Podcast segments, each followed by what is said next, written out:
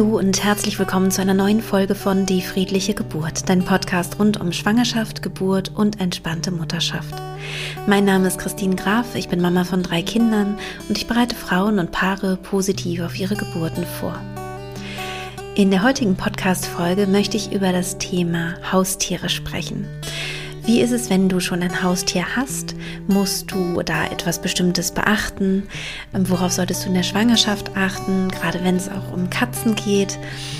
Worauf solltest du achten, wenn du ein Haustier dir anschaffen möchtest und ähm, Kinder hast?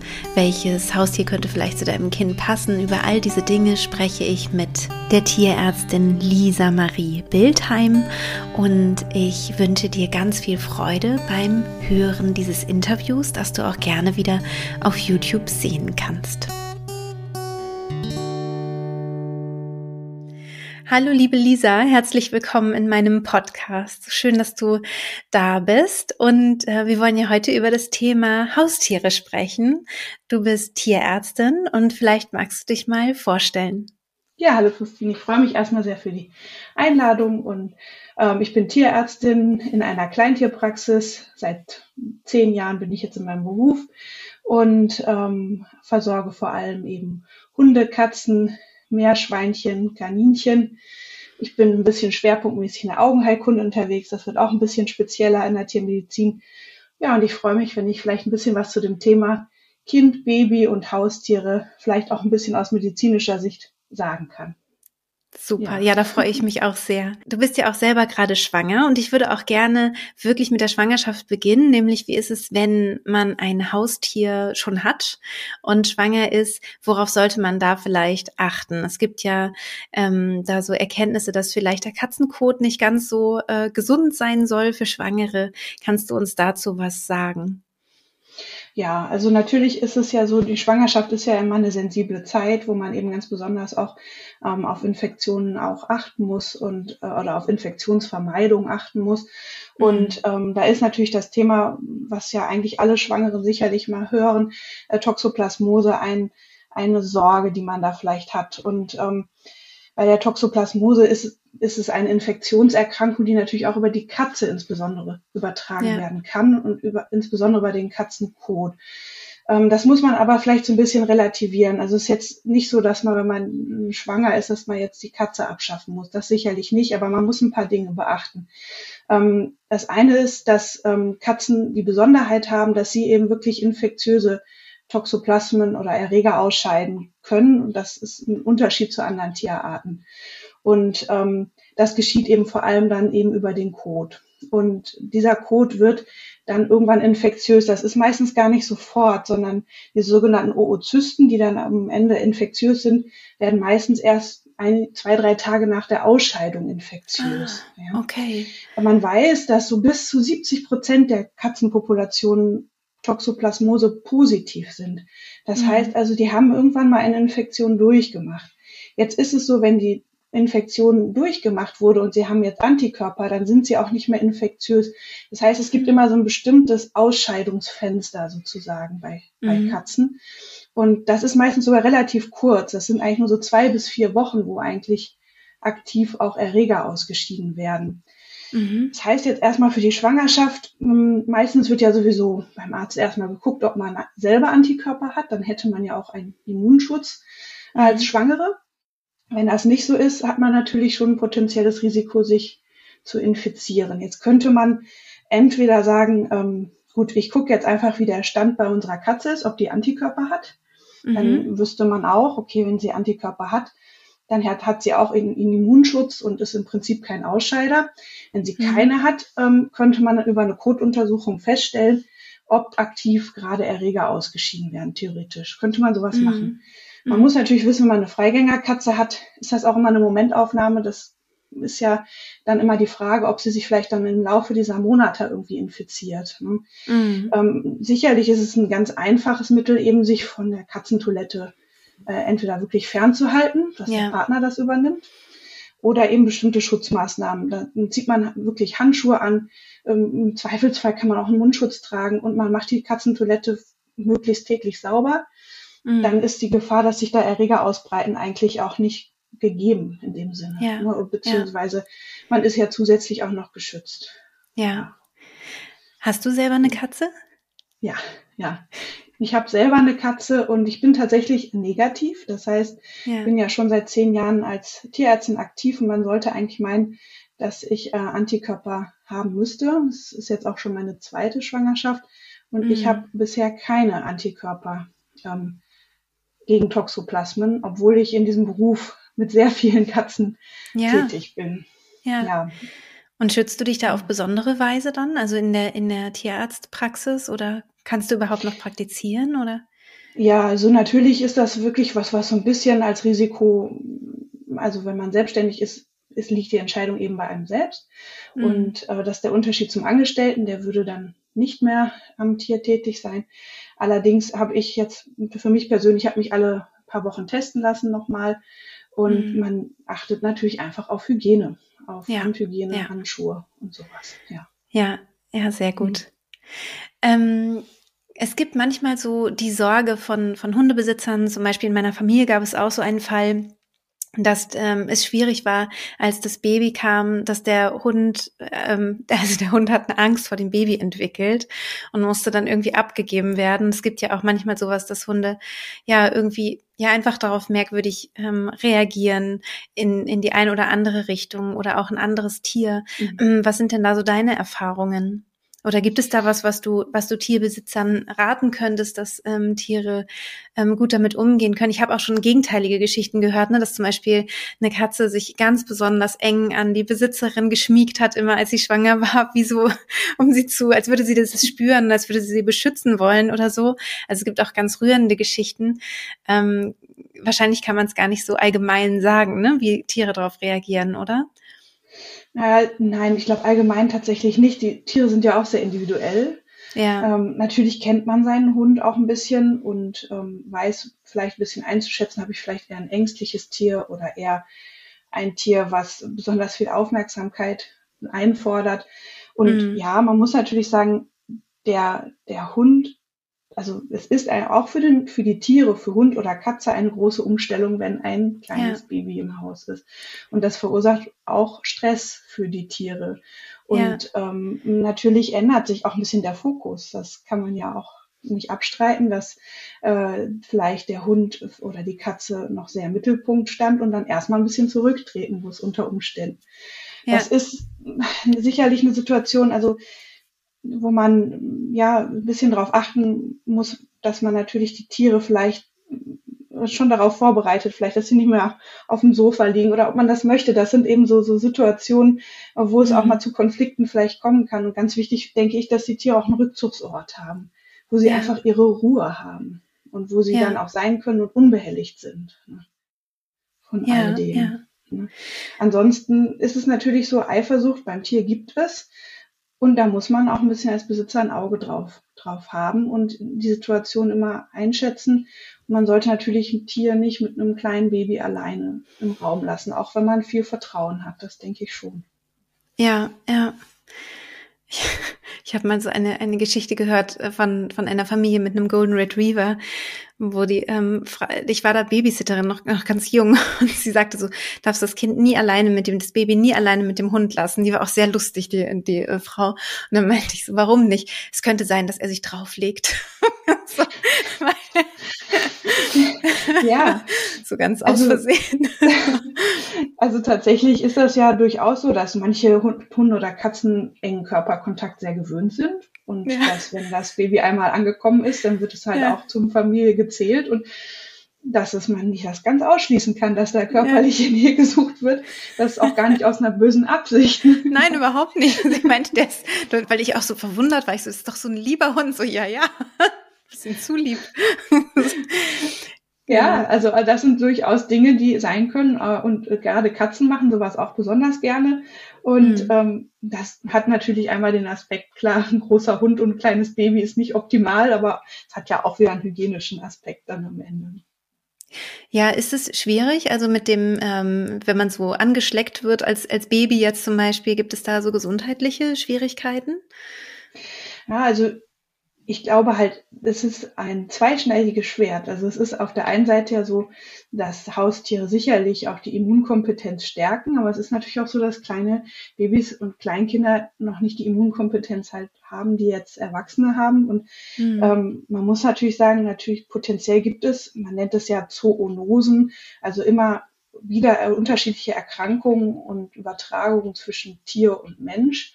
Mhm. Und ähm, über den Speichel können natürlich auch um, Erkrankungen übertragen werden, bakteriell, aber auch immer ein bisschen die Sorge, kennt man ja auch, den parasitären, den Wurmbefall beim mm. Hund.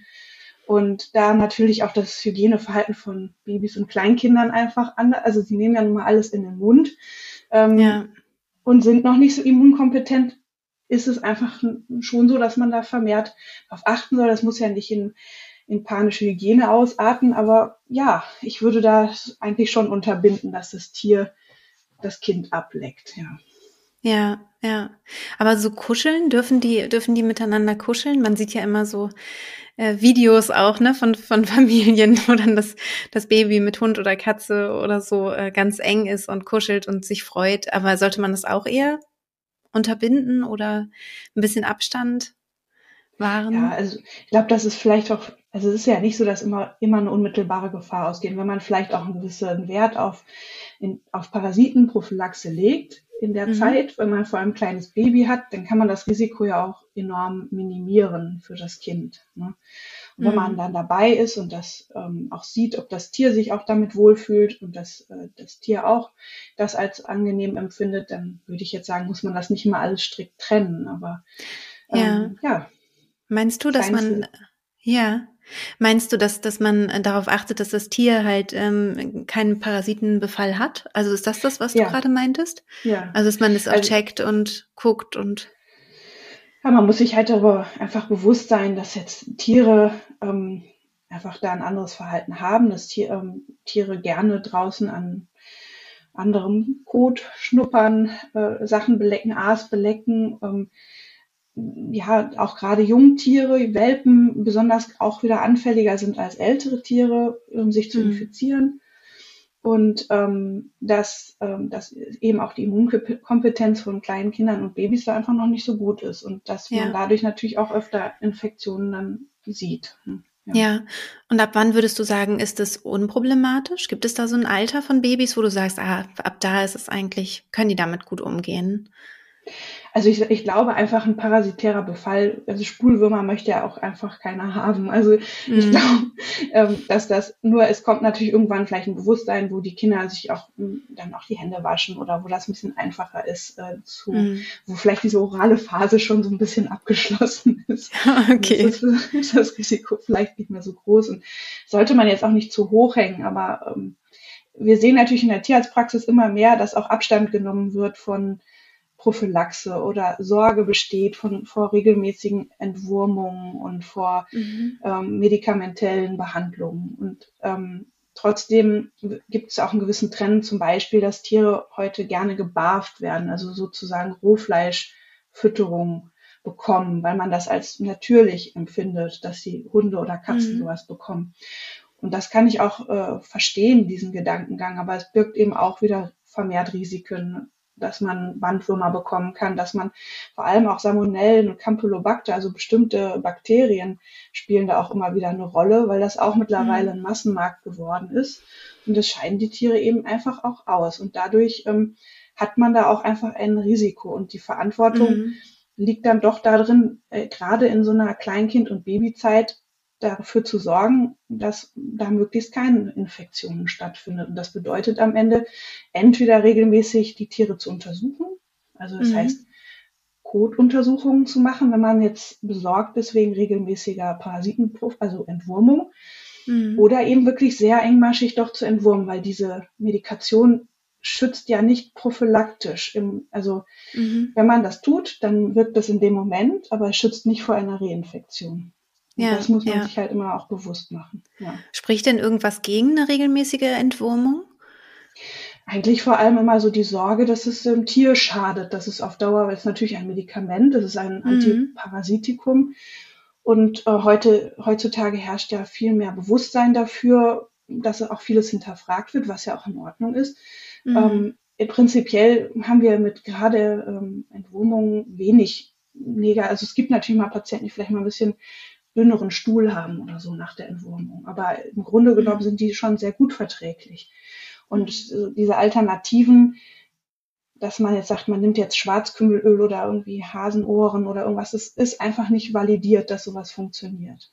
Ah, okay. Also die Alternative ist, wenn, wenn man sagt, ich tue mich damit schwer, wäre dann eine regelmäßige Stuhluntersuchung von einer mhm. Sammelstuhlprobe. Ja, ja.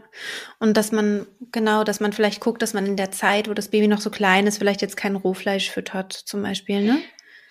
Fände ich sehr begrüßenswert, weil das einfach ja. wirklich ein Risiko ist und weil es ja. auch so gute, ähm, es gibt ja genug auf, auf Auswahl und man minimiert damit das Risiko einfach. Ja. Und das finde ja. ich auch, da muss man ja immer, ist ja immer so Risiko-Nutzen-Abwägung und ähm, mhm wenn man dann doch darüber nachdenkt, dass man dann sein Kleinkind oder Baby vielleicht gefährdet, würde ich sagen, hat das dann auch vielleicht einfach mal Vorrang in der Zeit. Ja, ja.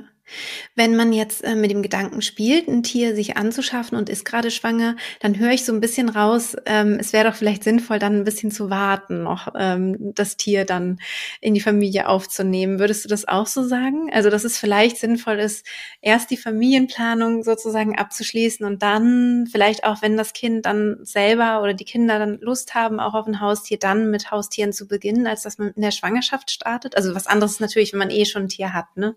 Aber genau. Ja. Ja, also das eine ist natürlich, dass Jungtiere, also junge Katzen und auch junge Hunde potenziell schneller sich infizieren und auch schneller auch mal eine Erkrankung übertragen als erwachsene Tiere. Das ist mhm. auch so. Mhm. Um, das ist natürlich, man kann natürlich darüber nachdenken, ob man ein erwachsenes Tier zu sich holt aus dem Tierheim oder wie auch immer. Ähm, ich würde immer sagen, gerade auch, also ein Jungtier bedeutet einfach gerade am Anfang auch sehr viel Arbeit. Das muss man ja auch mhm. sagen. Diese ganze Erziehungs- und Reinlichkeitsarbeit ist auch einfach anstrengend. Und deswegen muss man sich natürlich so einen Zeitpunkt, muss ja jeder für sich entscheiden, auch schon gut überlegen, weil, weil man einfach ähm, dieser Verantwortung auch noch gerecht werden muss. Und ähm, bei einem Hund, den man dann vielleicht adoptiert als erwachsenen Hund, da ist natürlich auch mal sehr schwer zu sagen, wie verhält er sich mit Kindern, wie gut kann man den Hund dann schon einschätzen. Also es ja. ist sicherlich nicht der optimale Zeitpunkt. Das kann, man kann das nicht ganz ausschließen. Es gibt auch bestimmt Tiere, die sich gut eignen, wo das gut funktioniert. Mhm. Aber man muss es sich schon gut überlegen, ob man das auch zusätzlich, ob das nicht doch auch eine Belastung sein könnte. Ne? Ja. In der Schwangerschaft, ne? Da nochmal. In der Schwangerschaft, ja, und vor ja, allem dann in der ersten Phase, wenn man ein Neugeborenes hat. Das ist ja Das meine ich, ne? Das kommt dann nicht direkt danach sozusagen, ja, ja. Ähm, ich sehe bei meinen Kindern, ähm, dass die das schon sehr genießen, dass sie jetzt ähm, bei ihrem Papa einen Hund, äh, einen Hund haben, ähm, sind aber auch schon ein bisschen größer gewesen, als der Hund dann kam. Und das haben die schon sehr, sehr toll gefunden. Ähm, findest du generell, dass das, ähm, ja, das so aus sozialer Sicht sozusagen es eigentlich ganz schön ist, wenn Tiere, wenn Kinder mit Tieren, mit Haustieren aufwachsen?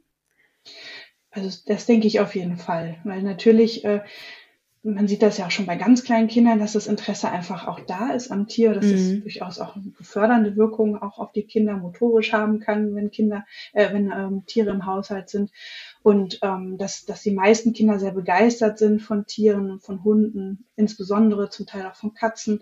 Ähm, mhm. Das glaube ich auf jeden Fall. Aber eigentlich ist ja immer so die Entscheidung, ja, das, das ist ja eigentlich immer eine Entscheidung, die alle gemeinsam treffen müssen, weil ich glaube, den Kindern so die Verantwortung zu übergeben, das kann man gar nicht ganz alleine. Ne? Man ja. hängt halt schon als Eltern mit drin.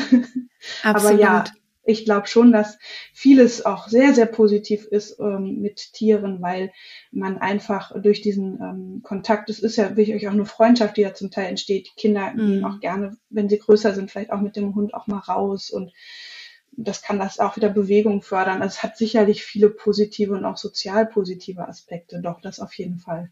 Ja. Wenn ähm, das Tier dann vielleicht eines Tages ähm, mal nicht mehr nicht mehr ist, äh, dann könnte es ja auch zu so schwierigen Situationen kommen, ne, dass so eine Freundschaft dann einfach durch den durch den Tod des Tieres dann auseinandergeht, was vielleicht auch sehr belastend sein könnte für das mhm. Kind. Mhm. Wie siehst du das? Ich denke mal gerade, wenn das, wenn das Tier vielleicht schon da war, als das Baby auch kam, ne, dass, ähm, dass man halt ja. ja. Also natürlich die, die Lebenserwartung der Tiere ist ja nun mal eine kürzere als unsere. Mhm. Und ähm, man muss sich natürlich auch mit dieser Situation beschäftigen und die mhm. Kinder auch, wenn das möglich ist, darauf vorbereiten. Und das ist auch sicherlich was, was ich in meinem Beruf immer wieder auch als, als, als belastend und auch traurig empfinde, wenn man auch sieht, wie die ganze Familie, also es ist ein, oft ein wirkliches Familienmitglied und es wird genauso ja. geliebt und gehegt und gepflegt. Und wenn dann ja. am Ende diese Entscheidung vielleicht zu treffen ist, sogar bewusst diese Entscheidung zu treffen ist, das Tier gehen zu lassen, ähm, dann ist das für alle beteiligt meistens sehr schmerzhaft und auch sehr traurig. Ähm, ich glaube, dass man da versuchen muss, die Kinder darauf auch vorzubereiten. Das geht meistens dann, wenn dann eine Erkrankung vorliegt, wo man mhm. das schon weiß, dass das auf einen zukommt und ja, wo man da vielleicht auch noch ein bisschen Zeit hat. Ein klein, ganz plötzlicher Tod des Tieres ist natürlich auch erstmal ein gewisser Schock. Das muss man ja. schon so sagen. Ja. Und ähm, wichtig ist natürlich immer, dass man als, als Eltern dann irgendwie einen Rahmen schafft, dass die Kinder irgendwie sich verabschieden können. Ich glaube, in einem gewissen Alter damit bei zu sein, wenn man vielleicht das Tier sogar einschläfert, halte ich für schwierig, muss ich so ja. sagen. Ja, würde ich mhm. auch sagen. Ja, ich hatte, ich bin mit dem, Kund, mit dem Hund groß geworden, aber ich war ähm, schon neun ungefähr, als der kam, als er zu uns kam. Und der ist dann gestorben, als ich schon von zu Hause ausgezogen war. Und das war, das war gut. also, dass ja, er sich schon natürlich. erwachsen war. Ne? Mhm. Das ist halt, ähm, das ist natürlich, ich meine, auf der anderen Seite gehört das ja auch leider auch zum Leben dazu. Das ist ja immer was, was in unserer Gesellschaft sehr ausgeblendet wird. Und mhm. ähm, ich finde durchaus, dass Kinder das auch können. Und ja. man kann das ja auch oft erklären und auch, also ab einem gewissen Alter, ja, natürlich. Ja. Aber ja. Ähm, ich weiß nicht, ich fände es jetzt nicht so, dass man sagen müsste, im Umkehrschluss, man schafft sich das Tier nicht an, weil es irgendwann diesen mhm. schmerzhaften Moment gibt. Das denke ich nicht. Ja, ja, denke ich auch. Also ich habe es auch als Kind sehr genossen, muss ich sagen. Also ich fand den Hund mega und fand das ganz, ganz toll. Und ähm, ja. ja. Es ist auch, glaube ich, im Allgemeinen auch wirklich so, dass es ja auch eine Bereicherung, wenn, wenn alle dazu Lust haben und alle, es ist ja einfach so, mein Kind, einen Hund jetzt zu verschenken ans Kind und die Verantwortung dann abzugeben, ich glaube, das ist schwierig. Ich glaube, es müssen ja. wirklich die Eltern das auch wollen und sich darauf ja. einlassen. Und man muss sich die ganze familiäre Situation angucken. Auch wie man Urlaub macht, ob man das Tier versucht. Es hängt halt viel dran und unter Umständen auch für viele Jahre. Und das ist halt ja. ja eine Entscheidung, die können ja auch am Ende dann nur die Eltern und Erwachsenen treffen. absolut, absolut. Also obwohl ich das äh, so genossen habe als Kind, habe ich mich zum Beispiel auch ähm, gegen ein Tier, gegen ein Haustier ähm, entschlossen, weil ich gesagt habe, ähm, es ist einfach zu viel ähm, Verantwortung, zu viel, was was man über so viele Jahre bedenken muss, ähm, wo ich einfach gar nicht weiß, wo bin ich dann ne, in, in so vielen Jahren. Und das Tier muss man immer mitdenken. Und eben auch, ne, wie ist es dann, wenn man in den Urlaub fahren möchte oder so. Also ich glaube, das ist total wichtig, dass man sich da gut Gedanken macht, damit man nicht hinterher, es gibt ja dann immer diese schrecklichen Geschichten von den vollen Tierheimen kurz nach Weihnachten irgendwie oder so im April oder sowas, wenn die Familie merkt, oh, der Welpe oder das Katzenbaby ist jetzt nicht mehr so klein und ähm, ja, nicht mehr vielleicht so schmusig und wird dann abgegeben. Ja, das ist ja. natürlich schrecklich, ja. Ja, das ist auch ein Effekt, der, wir haben ja jetzt durch, durch die Corona-Pandemie tatsächlich ja. eine enorme Zunahme an Haustieren. Ja, habe ich auch gehört. Und ja. das ist auch so. Ja. Und das kann natürlich vielleicht durch diese Homeoffice-Möglichkeit ähm, auch durchaus ähm, dessen geschuldet sein, aber da muss man eben auch gut gucken, dass das auch so bleibt. Und das Tier ja. ist halt dann da. Ne? Und ähm, da weiß man manchmal nicht genau, wie die, die Überlegungen müssen halt langfristig sein. Das ist wohl ja. so, ja. Absolut. Und natürlich auch, auch eine, äh, sage ich mal, ähm, moralisch-ethische Überlegung, ne, dass man, ähm, wenn man sich überlegt, einen Fleischfresser sich sozusagen zu holen, ne, dass, dass man eben auch guckt, okay, ähm, kann ich es mir auch leisten, wirklich gutes Futter zu kaufen, was, wo, wo es jetzt nicht für andere ja. Tiere, ne, also so, genau. Die dann also man muss sagen, rein Carnivore, also rein Fleischfresser ist eigentlich ja nur mhm. die Katze, die ist wirklich mm. auf Fleisch angewiesen. Der Hund ist so ein bisschen wie der Mensch, der kann auch durchaus andere Proteinquellen nutzen, wenn man das Macht er aber nicht so gerne, habe ich festgestellt. ja, unter Umständen macht er das ja, nicht so. es gibt ja diese, ähm, diese, dieses Futter, was ich ja ganz, ganz cool eigentlich finde, was aus Insekten äh, besteht, ja, genau. ne, für, für Hunde, ja. Das wird oft für Allergiker auch genutzt, ähm, mm. weil es ein anderes Protein ja, eine andere Proteinquelle ähm, darbietet. Aber klar, der Hund isst im, im Regelfall ganz gerne Fleisch und das muss man auch äh, mit sich vereinbaren können, auf jeden Fall. Ja. ja, und natürlich auch, das kann ich jetzt wieder aus meiner Perspektive sagen, dass man natürlich auch gesundheitliche Verantwortung trägt und dass das auch unter Umständen auch teuer sein kann, wenn das Tier krank wird. Also entweder ja. muss man halt sich da versichern oder muss Rücklagen dafür haben. Das muss einem auch immer klar sein, dass, dass man das auch nicht weiß, ob das Tier ein Patient ist, der vielleicht nur mal vielleicht zum Impfen in die Praxis geht oder der vielleicht noch mhm. andere Sorgen mit sich bringt. Absolut und auch später, ne, wenn alle an dem Tier hängen und dann kommt vielleicht irgendwie eine Krankheit wie Krebs oder irgendwie sowas, dann lässt man das Tier ja auch nicht allein. Also dann will man ja nee. auch, dass es gut, äh, ja, eine gute Medikation bekommt. Mhm. Genau. Und das wird es, ja auch immer, immer spezialisierter ja. und mehr, ja. Ja, es gibt ja auch so Nager, ne? Man kann ja auch irgendwie sagen, so eine Ratte lebt, glaube ich, nur zwei Jahre. Ne? Wir haben alles, alles uns überlegt, was könnte, was könnte in Frage kommen ich glaube, wichtig ist halt immer, sich zu überlegen, also wenn man aus, aus Tierliebe ein Tier halten möchte, ähm, wie kann, wie kann ich es möglichst artgerecht halten? Ne? Und das ist bei, bei so Nagern wahrscheinlich einfach generell schwierig, denke ich. Ja, schwierig. Also was ähm, wir sehen das ja auch immer immer wieder in der Praxis auch, dass jetzt jüngere Familien irgendwann zu dem Ergebnis kommen, das sind jetzt vielleicht am beliebtesten Meerschweinchen und Kaninchen an, an der Stelle. Mhm. Muss ich natürlich mal fragen, sind die am Ende wirklich auch geeignet für kleine Kinder? Darum geht es mhm. ja oft. Und ja. Ähm, da muss man einfach natürlich auch zu sagen, erstmal verpflegt werden wollen die auch. Also das heißt, da ist man natürlich auch wieder als Eltern mitgehangen, mitgefangen. Wenn das nicht so gut läuft, wie man sich das so gewünscht hat mit seinen Kindern, dann muss man halt mhm. auch dafür Sorge tragen, dass das Tier dann äh, ja, sauber gemacht wird, dass dieser Stall äh, regelmäßig gereinigt wird und so weiter. Ähm, und dazu kommt natürlich, dass das einfach zum gerade beim Kaninchen auch Tiere sind, die manchmal auch eigentlich eher eine Flucht war, also die eher gestresst sind von zu viel mhm. Nähe sozusagen. Ja, das ist das, und, was ich meine. Ja. Ja, und dann mhm. kommt dazu, die möchten, also es ist ja eben auch nicht nichts, womit man dann spielen kann in dem Sinne. Mhm. Und ähm, da müssen die Kinder natürlich schon auch in der Lage sein, das zu reflektieren und zu verstehen, was das Tier vielleicht in seinem eher artgerechten Umgang benötigt. Und das ist eben nicht, nicht ein Meerschwein, die sind meistens sehr gutartig, aber trotzdem möchten die nicht gerne irgendwelche Sachen angezogen kriegen oder irgendwie als zum Spielen sozusagen mit eingebaut werden, sage ich mal. Und das muss man sich halt gut überlegen.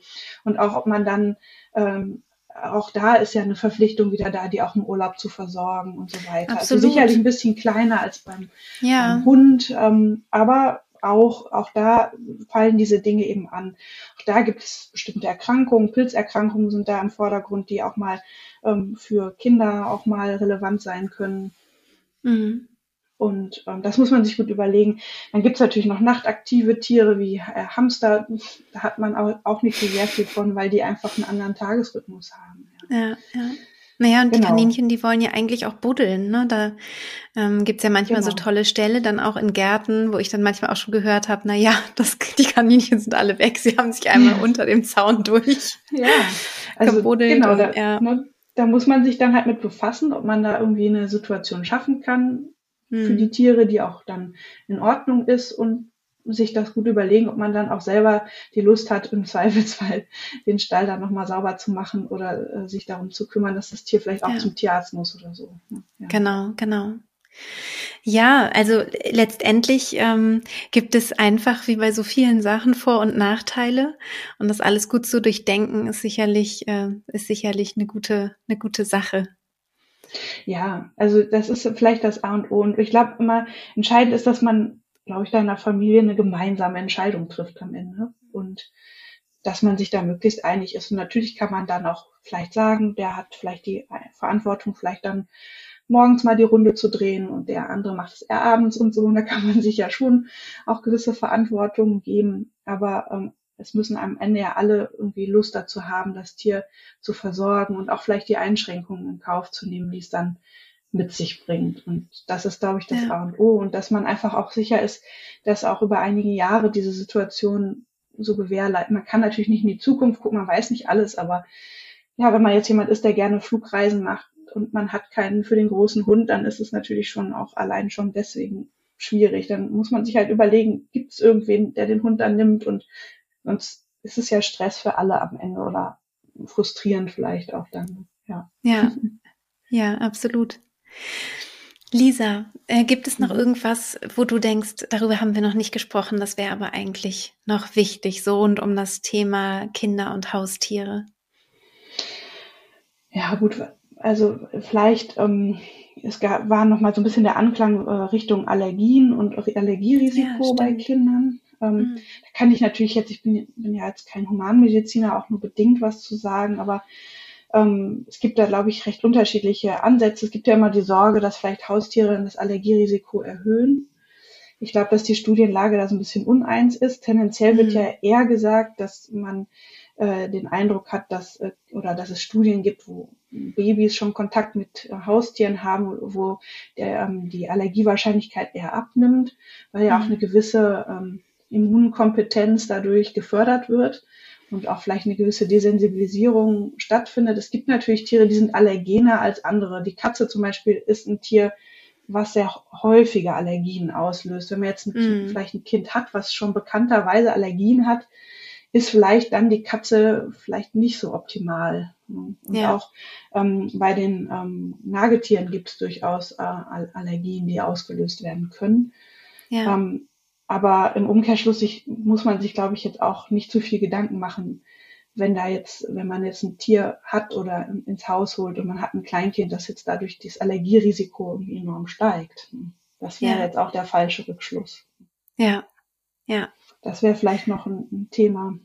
Mm, ja, ja, worüber man vielleicht noch nachdenken hm? kann. Mm, worüber man auch vorher sich ein paar Gedanken machen kann, ne? Also auch mit genau. dem der Katzenallergie. Ich habe auch gemerkt, weil ich lange äh, drüber nachgedacht habe, tatsächlich, dass wir uns eine Katze anschaffen, weil ich das Gefühl hatte, die kann ich irgendwie am natürlichsten und artgerechtesten halten mit einem großen Garten und so. Mhm. Ähm, und habe dann so gemerkt, ich bin gegen manche Katzen überhaupt nicht allergisch und gegen andere anscheinend schon. Also das so ein bisschen mitzudenken, ne, dass, ähm, dass sowas sein kann. Ähm, ja, also wenn es da halt eine starke Neigung gibt und man muss hinter das Tier abgeben, dann ist das natürlich bitter. Ne? Ja, ja. Für alle. Und ähm, man kann ja nichts im Leben 100% ausschließen, aber es gibt natürlich vielleicht gewisse Wahrscheinlichkeiten. Wenn man jetzt schon ein Kind hat, was vielleicht Neurodermitis oder Asthma oder irgendwelche anderen allergischen Symptome hat, da muss man es vielleicht noch ein bisschen kritischer durchdenken, ob das sinnvoll ja. ist. Ne? Ähm, ja. ja, das ist vielleicht noch wichtig. Und Ansonsten vielleicht, was mir mal so am Herzen liegt, ist, was, was ich immer auch in der Praxis durchaus mal sehe, dass hier Tiere wirklich auch ähm, gestresst sein können von kleinen Kindern und dass man da ein bisschen die Tiere auch schützen muss. Also man muss manchmal, es gibt natürlich so gewisse Phasen im, im, in gewissen Altersabschnitten, wo die Kinder ja, sind einfach noch nicht immer so empathisch und sind manchmal auch noch sehr wild. Und mhm. ähm, manchmal muss man diese Situation auch zum Schutz des Tieres dann entschärfen sozusagen und dann vielleicht auch mal diese Situation beenden und das Tier vielleicht mal in einen anderen Raum tun oder so. Weil mhm. ich äh, glaube, dass das wirklich erstmal das Risiko auch birgt, dass dann doch mal was passiert. Ja. Und das Zweite, dass ähm, eben auch die Tiere, wir haben manchmal, ich habe schon Patienten erlebt, die sind sehr, sehr gutartig und die haben einfach enorm an Gewicht abgenommen und wir wussten ja nicht, woher das kommt und haben auch nichts richtig gefunden. Und dann irgendwann stellte sich eben heraus, dass jetzt ein Kleinkind äh, im Haus, also ein Baby da ist, ein kleines Kind und mhm. dass, ähm, dass der Hund einfach keine Ruhe hatte. Und ja. er war zwar nicht aggressiv, aber er war einfach unheimlich gestresst. Ja. Und ähm, da muss man einfach so ein bisschen, das ist ja auch, auch, manchmal anstrengend, dass man da immer ein bisschen drauf mit achten muss. Und das soll jetzt auch nicht immer alles so negativ sein, dass man jetzt einen Eindruck hat, um Gottes Willen, ähm, Kind und Hund und Kind und Katze, das geht nicht. Es hat ja wirklich viele sehr harmonische und schöne Aspekte, aber es gibt manchmal so Situationen, da muss man dann ein bisschen entschärfen und dem Hund oder der Katze auch mal Ruhe gönnen. Ja. ja. Ja, auf jeden Fall. Ja, so im Nachhinein, wenn ich dich so reden höre, denke ich auch, dass es eigentlich ähm, bei mir wirklich, wirklich ganz ganz gut war, dass ich so spät eigentlich dann ein Haustier bekommen habe. Ähm, oder das war ja auch nicht so, dass ich das bekommen habe, sondern dass der Hund quasi bei uns eingezogen ist, sozusagen als Familienmitglied, ähm, weil wir alle schon so groß waren, dass wir halt jetzt nicht mehr den verkleidet hätten oder irgendwie sowas, sondern mit dem halt spazieren gegangen sind oder irgendwelche Kunststücke geübt haben. Aber es war jetzt nicht irgendwie sowas, wo ich heute denken würde, das war eine Tierquälerei oder so, wo halt kleinere Kinder noch nicht so unbedingt ein Gespür vielleicht für haben haben, ne? So was. Ähm, ja, genau. Es ist ja meistens keine böse Motivation. Ne? Nee, überhaupt nicht. Ja, dem Hund ja, aber ich kenne ja, Augen ja. zu pieksen oder so, das machen kleine ja. Kinder eben. Und ja, ja, und ich habe auch hab die Geschichte gehört ähm, von von dem Hund, der dann der böse Wolf sein musste beim beim Rotkäppchenspiel und dann dementsprechend verkleidet und so ins glaub, Bett gelegt wurde. Für so. die ist das in Ordnung. Für die ist das okay. Ja. Also ich glaube, da können schon lustige Dinge auch passieren. Da muss man gucken, ob es der Hund auch lustig findet, genau. Ja, da hat man ja, ja auch ein bisschen Gespür für. Und äh, ja. was, was zum Beispiel, was jetzt bei unserem, unser kleiner Sohn ist jetzt anderthalb, was er schon mit großer Begeisterung macht, ist den Hunden ihr Futter hinstellen und das befüllen ja. und das da äh, hinstellen, das beobachten, wie die fressen. Das finden die schon ganz toll, die Kinder. Und ja. das gehört jetzt auch schon voll dazu, zu, zum mhm. Alltag sozusagen. Und das ist ja auch. Und ja. Schön. Hm. Ist ja auch eine soziale Kompetenz, ne? Also dass man lernt, sich um jemanden zu kümmern, der zu das kümmern, eben nicht ja. selber kann, ne? Der sich nicht selber fressen hinstellen kann oder was zu trinken hinstellen kann. Das ist ja auch schön, ja, genau. wenn die genau. Kinder das lernen, ja. Ja, also von daher denke ich auch bei allem, was man so ein bisschen vielleicht ein bisschen kritisch sehen muss oder wo man vielleicht sagt, okay, da muss man ein bisschen aufpassen, was Hygiene vielleicht zum Teil angeht, hat es aber auch wirklich viele und man hat natürlich auch, wenn man Familie hat, auch mit vielleicht kleineren Kindern, manchmal ein bisschen anderen Fokus. Zum Beispiel ist man ja auch gerne viel draußen. Dann, das lässt sich ja manchmal auch gut vereinbaren mit einem Tier. Ja, ja, Oder absolut. man geht viel spazieren und da kann ja. man den Hund auch mitnehmen.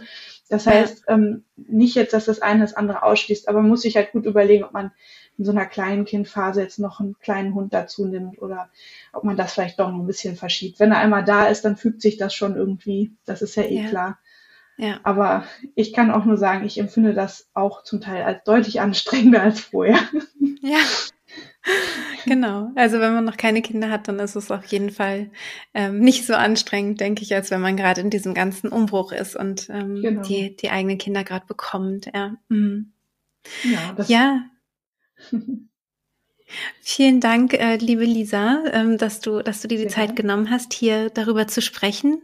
Ich finde, es ist ein mhm. ganz spannendes Thema und ähm, und ja was, was äh, denke ich bei so ziemlich allen Familien früher oder später mal auf den Tisch kommt. Also spätestens, wenn das Kind nachfragt, ich will ein Haustier haben.